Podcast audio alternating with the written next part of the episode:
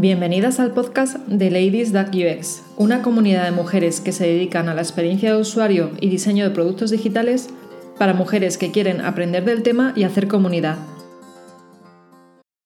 Y estoy aquí con May Ayidem, que nos va a hablar eh, de qué hace exactamente. Esta tarde, dentro de dos horitas, dará una charla, eh, las Ladies Duck UX aquí. Y nos va a hablar sobre Facebook Ads, Instagram Ads eh, y todo lo que es la publicidad en las redes sociales. Eh, y bueno, pues me gustaría que te presentaras tú misma y nos contaras cómo has llegado a ser lo que eres. Eh, bueno, suena un poco llegar a ser lo que eres. Bueno, pues nos gustaría que, te presentaras y nos contaras que, pues, cuál es tu profesión. El nombre es Trafficker, explícalo un poco porque habrá gente que no lo haya escuchado nunca. Hola, ¿qué tal, Gemma? Eh, bueno, soy Mei Ayiden, como has dicho antes. Em, Fui front-end developer durante 11 años, eh, hasta el año pasado, que decidí dar un cambio a mi vida y se cruzó en medio eh, lo que es el marketing y la publicidad online durante este año. Y nada, eh, estudié un máster de Roberto Gamboa, donde hemos estado durante seis meses aproximadamente de forma intensiva estudiando todo lo que es el temario y directamente al mes y medio haciendo campañas con clientes reales.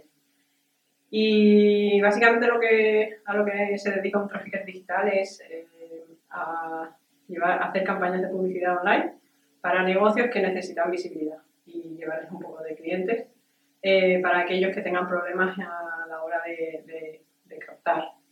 ¿no? Eh, a día de hoy, uno de los mayores problemas que tienen las empresas es, el tráfico y la captación de clientes nuevos y poder fidelizarlos. Entonces, de eso trata un poco. Muy bien, la charla de, esta tarde va un poco orientada a pues, el trabajo que haces y, también alrededor del mundo de UX, eh, cómo lo relacionas, qué parte crees tú que, puede ayudar para los diseñadores y diseñadoras que nos estén escuchando, eh, pues puedan ver cuál es también esa parte de, Facebook, de, crear publicidad para Facebook eh, que pueda ser interesante de cara al UX. La parte de UX creo que eh, es una parte muy importante dentro de lo que hace un tráfico digital porque realmente nosotros podemos coger cosas que los UX hacéis.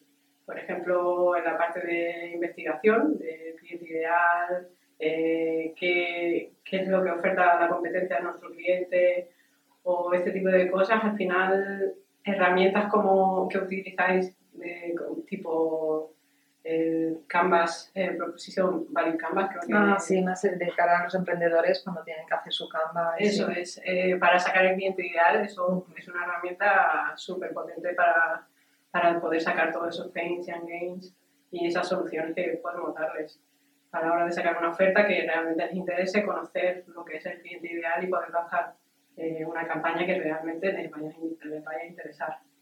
Y luego tenéis eh, esa parte de analítica, ¿no? donde hacéis que el usuario llegue a un sitio y que todo el recorrido que tenga sea lo más suave y lo más cómodo posible. ¿no? Creo que ese conocimiento que tenéis vosotros eh, se puede aplicar perfectamente a, a lo que hace un tráfico digital a la hora de, realizar una campaña.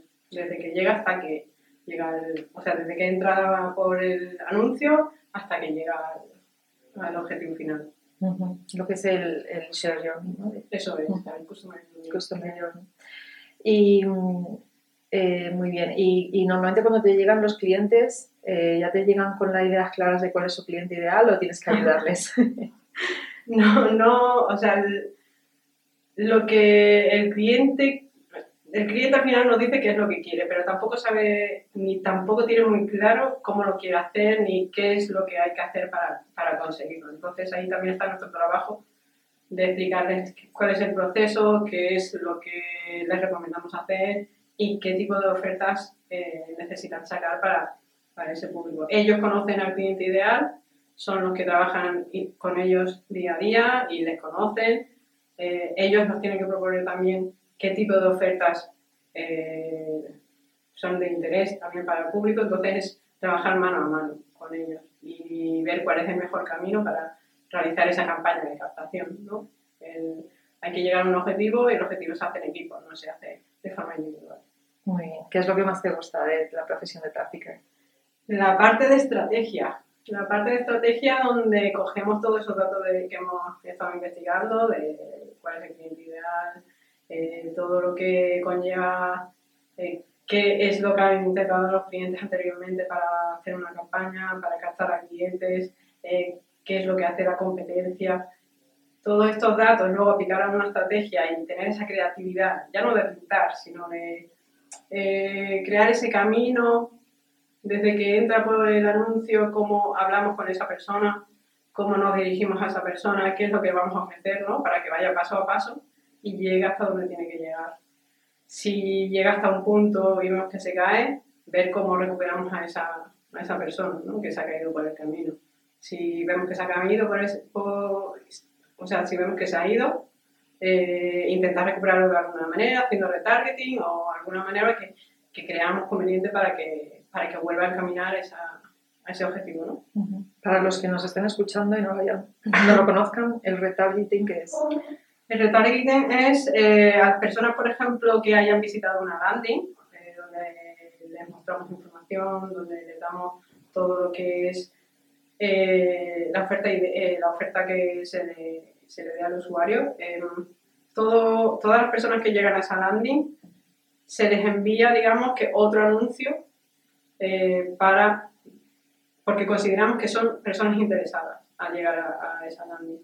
Entonces, lo que hacemos es que lanzamos otro anuncio para ver si podemos captarles y volverles a meter dentro de ese funnel que, que tenemos preparado para, para, llegar al objetivo final de, dejar los datos o que se descarguen un, un recurso o el magnet que, que realmente se oferta en ese momento. ¿Y qué es lo que mejor funciona en, los anuncios de las redes sociales como Facebook o Instagram? ¿La venta directa o, más eh, la parte de captación de leads? Depende.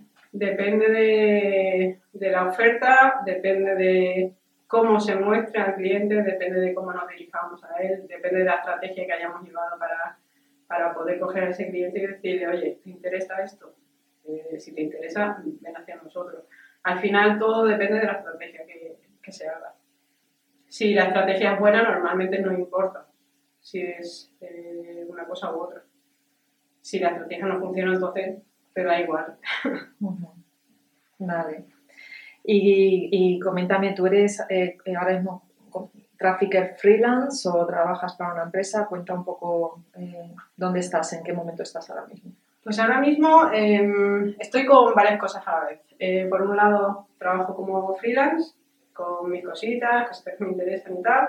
Y luego, por otro lado, montando una pequeña, pequeña agencia con algunos compañeros. Y entonces, a través de la agencia sí que eh, podemos, eh, digamos, abarcar mucho más trabajo, porque al final, pues, hacer una campaña uno solo a lo mejor te lleva dos semanas, ¿no? Entre una cosa y otra pero si, si al final trabajas en grupo, puedes abarcar un poco más, puedes alcanzar metas un poco más mayores, eh, puedes, eh, digamos, puedes que, tener diferentes ramas, ¿no? Puedes ir por la parte de campaña de publicidad y por afiliación y por, decir, por varias cosas. Entonces, el fin es divertirse, ¿no? Mientras trabajas. Entonces, si tienes más puertas abiertas, sí que podemos eh, optar a esa diversión, ¿no?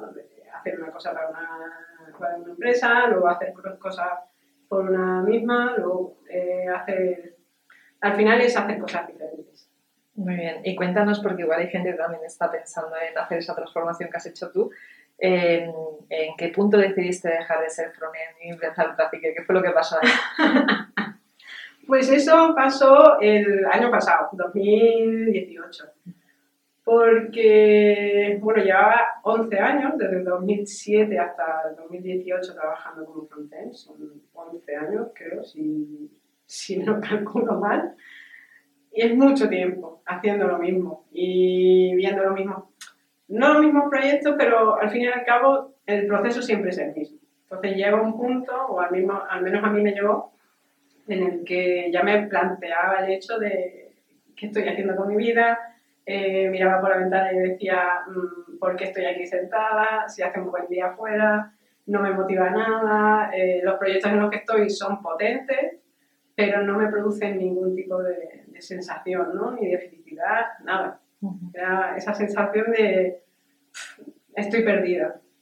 Así que me planteé un cambio, así ocurrió y mientras meditaba qué es lo que quería hacer, eh, me saltó un anuncio de Roberto Gamboa.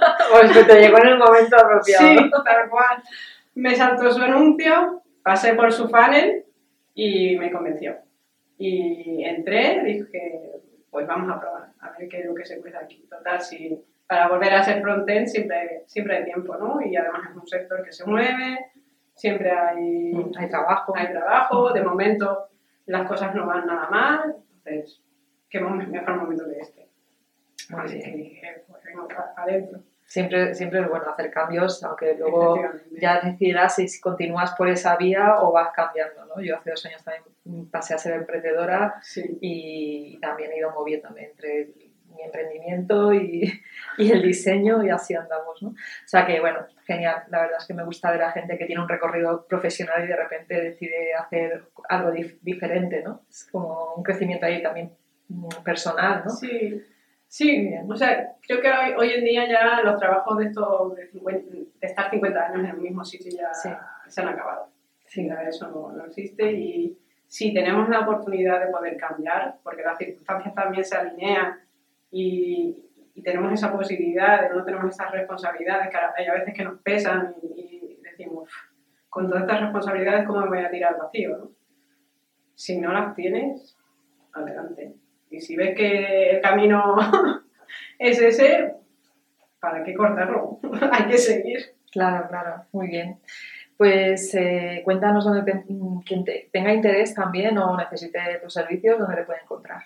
Pues me puede encontrar en mi página web, que es aviadoradigital.com, eh, o en cualquier red social, eh, menos en Twitter ahora mismo, que, que, que me llamo Minimaze.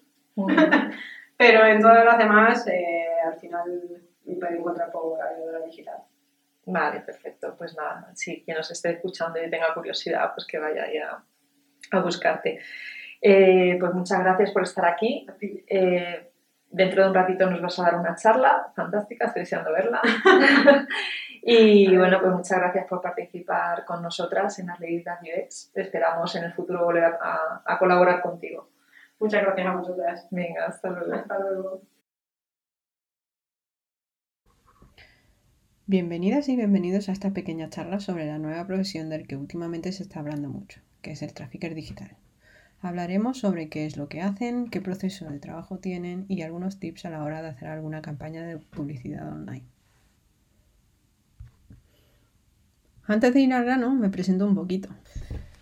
Me llamo Meya Idem, mi nombre se pronuncia con E, como Mayo en inglés. Estudié hace muchísimo tiempo la carrera de Bellas Artes en Granada y al final de la carrera, alrededor del 2006, se me ocurrió la genial idea de apuntarme a un curso de HTML y CSS de 20 horas. ¿Qué pasó con este curso? Pues que no me enteré absolutamente de nada. Salí, salí aturdida porque era todo como muy, muy abstracto. Claro, abstracto lo he utilizado durante la carrera mm, millones de veces, pero claro, aplicado al arte muy bien, pero aplicado a la informática era todo como, eh, vale, no entiendo nada. Pero bueno, igualmente gracias a esto entré en una beca del Ministerio de Educación en Madrid, donde me destinaron al departamento de diseño. Y ahí eh, teníamos que eh, crear recursos online para profesorado, hacíamos diseños, ilustraciones, eh, cosas corporativas, maquetar cursos online, etc. Afortunadamente tenía compañeros que no les gustaba nada el código y cada vez que entraban proyectos de maquetación web me, me los quedaba yo. Y gracias a esto mi carrera profesional se basó en maquetar. A día de hoy conocido como, como Frontend Developers y aquellos entonces éramos maquetadores web. Así que nada, estuve 11 años dedicándome a ello hasta el año pasado, que tuve una pequeña inflexión de esas que nos dan a, a las personas de vez en cuando, donde me levantaba de vez en cuando, bueno, de vez en cuando, ya todos los días, sin ningún tipo de motivación, iba a la oficina, sin, como siempre cansada, eh, miraba por la ventana y me preguntaba continuamente qué hacía ahí sentada, sin disfrutar del buen día que hacía fuera. Los proyectos en los que estaba mmm, eran muy buenos, pero no me terminaban de ilusionar. No, no, me, no me divertía con lo que hacía. Mm, no, no tenía esa sensación de satisfacción ¿no? cuando acababa el día o cuando terminaba un proyecto. Afortunadamente tenía compañeros con los que me divertía muchísimo. Y, bueno, y a la hora de comer era todo cachondeo y piporres, risas, conversaciones muy aleatorias, muy random. Pero, pero gracias a ello, mm, digamos que pude aguantar más, ¿no? Aguantar más en, en lo que hacía. Pero igualmente no, no, era suficiente. Ni las buenas condiciones de trabajo, ni, ni, ni nada. O sea, no, no tenía esa sensación de, me gusta lo que estoy haciendo. No. O sea, había algo que no, no funcionaba. Así que un día decidí hacer una parada y tomar aire para recuperar la sensación esa de, de, estar bien conmigo misma, de hacer cosas que me gustaran. Estuve unos meses tranquila, disfrutando del tiempo, eso que echamos en falta cuando estamos trabajando, sobre todo cuando estás metido, metido en esa vorágine ¿no? de responsabilidades de adultos. Hasta que un día me, me saltó un anuncio de un señor que se llama Roberto Gamboa.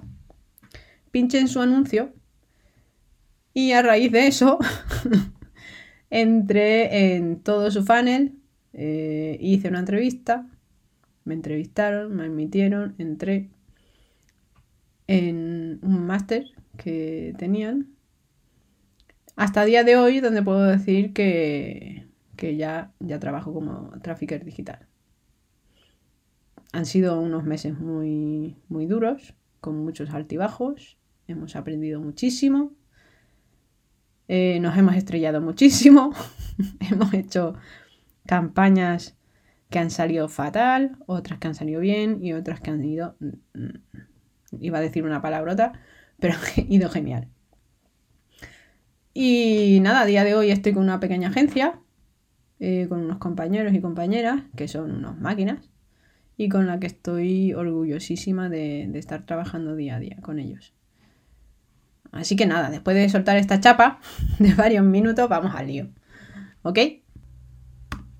¿Y qué hace un trafficker digital? Pues la definición corta es que somos personas que hacemos campañas de publicidad online, ya sea por LinkedIn, YouTube, Facebook, Instagram, Amazon, Google Ads, etc., con el fin de conseguir más visibilidad a los negocios, ya sea local o digital, y conseguir nuevos clientes que lleguen a su, a su local o a su página o a su producto o a su servicio. Pero ¿cuál es el principal problema de estos negocios? Si se lo preguntamos a un emprendedor o una emprendedora, la gran mayoría coincide con que les trae de cabeza el cómo ser visibles ante tanta competencia y cómo atraer clientes nuevos sin tener que romperse tanto la cabeza.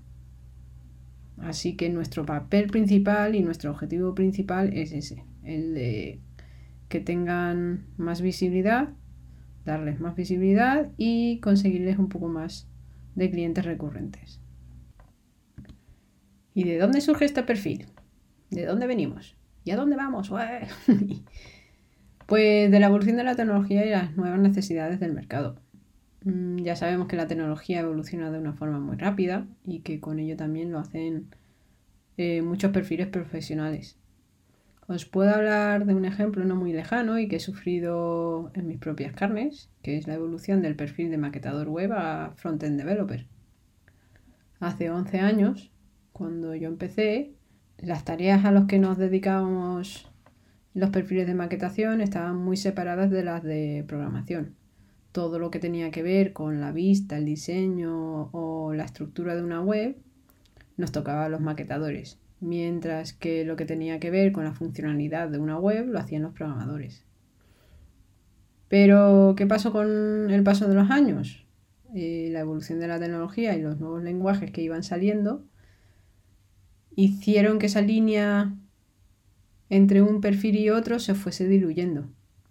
Y el mercado al final requería perfiles de maquetación con lenguajes de programación y viceversa. Por lo tanto, surgió. Por lo tanto, este nuevo perfil de frontend developer surgió y se asentó a lo largo de los años, hasta, hasta el día de hoy. Donde se le requiere a un frontend developer que sepa HTML, CSS y JavaScript como mínimo. Esto mismo eh, pasa en muchos ámbitos y en el marketing no se queda, no se queda atrás.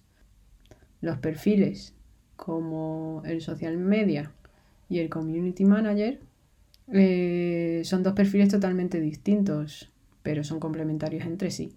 Cada uno tiene sus funciones. El social media se dedica a investigar el sector del negocio, a crear la estrategia, a definir presupuestos, a decidir a qué cliente se le va a lanzar esa campaña, etc.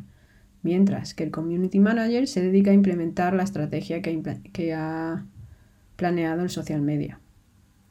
Es la persona también que, eh, lleva las redes, el que gestiona comunidades, etc. Y de nuevo surge la evolución de la tecnología y las necesidades del mercado que hace que estos dos perfiles se vayan fusionando y surjan y que surjan los traffickers digitales. ¿Cuál es nuestro proceso de trabajo? ¿Cómo creamos una campaña? Pues básicamente lo podemos dividir en cuatro grandes fases. Una primera fase, al que llamamos research. En, ella lo que hacemos es analizar la competencia, eh, averiguar todo lo que podemos sobre nuestro cliente ideal, dónde se encuentra, qué gustos tiene, a quién sigue, a quién no sigue, qué tipo de palabras utiliza, cómo se expresa. Todo este tipo de cosas al final nos ayuda a crear una, campaña eh, dirigida a esa persona. Luego pasamos a una segunda fase, al que llamamos estrategia. Para mí esta es la más divertida porque aquí, aquí podemos tener toda la creatividad del mundo y ya no me refiero a pintar, sino a ser creativos en cuanto a qué camino va a tomar el usuario, desde que ve nuestro anuncio hasta el final. Eh, es la fase en la que se te puede ir la pinza, hablando en plata. Entonces, eh, lo que hacemos es eh, que definimos el objetivo que vamos a, que vamos a tener para la campaña que sea, qué es lo que queremos conseguir, mm, si queremos clientes nuevos, si lo único que queremos es visibilidad, qué plataforma vamos a utilizar, qué presupuestos, van para cada campaña, qué tipo de lead magnet tenemos que utilizar para atraer a ese cliente. Pasamos a una tercera fase que llamamos implantación, donde lo que hacemos es coger toda la estrategia y toda la planificación y la convertimos en realidad.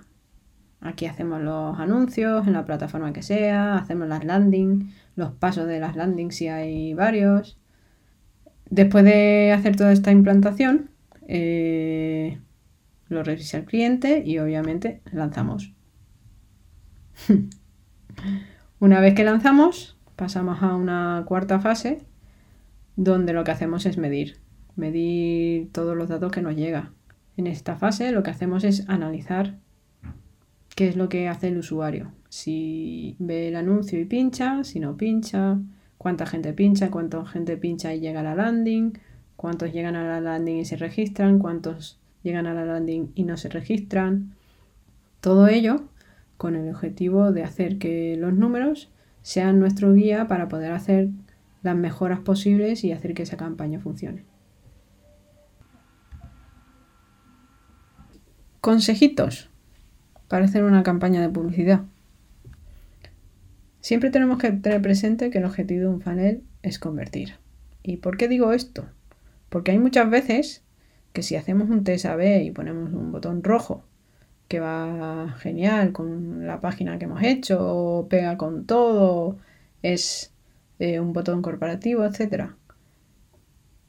y lo comparamos con un botón amarillo que a lo mejor creemos que puede funcionar mejor, pero no pega nada con, con la página, si los números dicen que el botón amarillo funciona mejor, pues el botón amarillo funciona mejor. no hay otra. Hay que poner el botón amarillo. Con lo cual, ahí tenemos que tener muy presente que, lo, que el funnel es para convertir. Y si el botón amarillo convierte más, es el que se queda. El botón rojo va afuera. Por muy bonito que quede el botón rojo con, con el resto de la página. O con el resto de la landing. Otra cosa muy importante a tener en cuenta es que un funnel es como una mesa. Hay cuatro patas que sostienen un funnel. La estructura, el diseño, la oferta irresistible y los copies. Si una de las cuatro cosas falla, la mesa se tambalea. ¿Que hay veces que una campaña va bien aún fallando una de las patas? Sí, es posible. Pero si las cuatro patas funcionan, las cuatro, genial, la campaña va a ir genial. Yo misma he hecho una campaña donde a mí me fallaba la oferta irresistible, conseguí buenos resultados, pero obviamente se podía haber conseguido muchos mejores resultados si la oferta irresistible hubiese sido muy buena.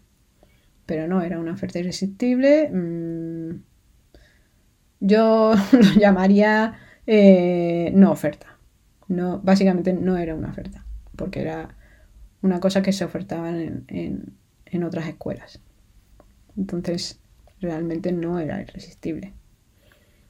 Pero aún así funcionó. Pero es que hay en algunos casos donde la campaña básicamente lo que hace es fracasar. Así que muy importante estas cuatro, cuatro patas. A día de hoy, lo que funciona mejor son los vídeos.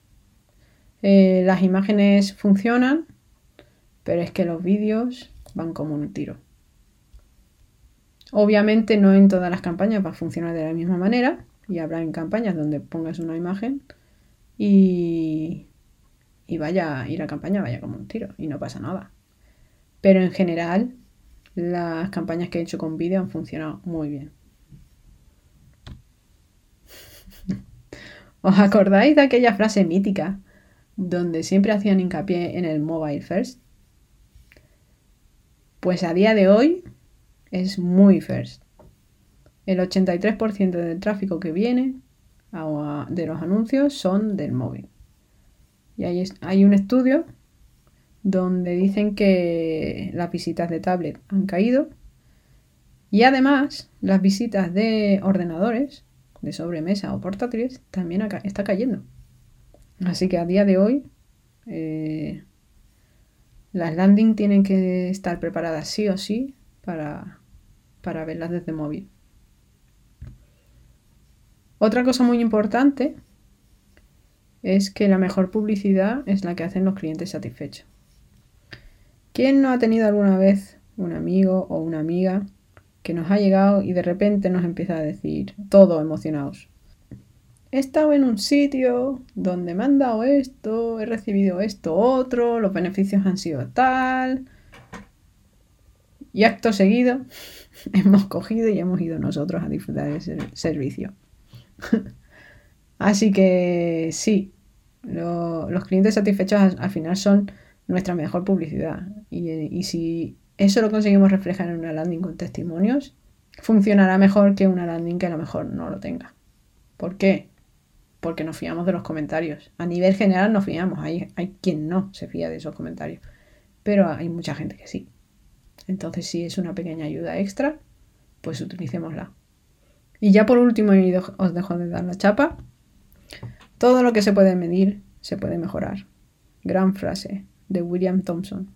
Si medimos todo lo que hace el usuario, desde el inicio hasta el final, podemos saber dónde hay fallos, qué se puede mejorar, podemos hacer cosas para que todo nos vaya mejor. Pero si no lo medimos, no sabremos dónde tocar. Así que, en la medida de lo posible, medid. Medid todo lo que podáis. Pues nada, ya dejo de daros la chapa. Gracias por llegar hasta aquí. Si tenéis alguna duda o alguna pregunta me podéis encontrar en alguna de estas redes sociales. ¿Vale? Así que que tengáis un buen día. Nos vemos en otra. Chao. Muchas gracias por escuchar nuestro podcast. Podéis ver eh, la presentación completa de May en nuestro medium de Ladies UX. Y también si queréis poneros en contacto con May, podéis hacerlo a través de aviadoradigital.com. Nos vemos el mes que viene eh, donde hablaremos sobre accesibilidad.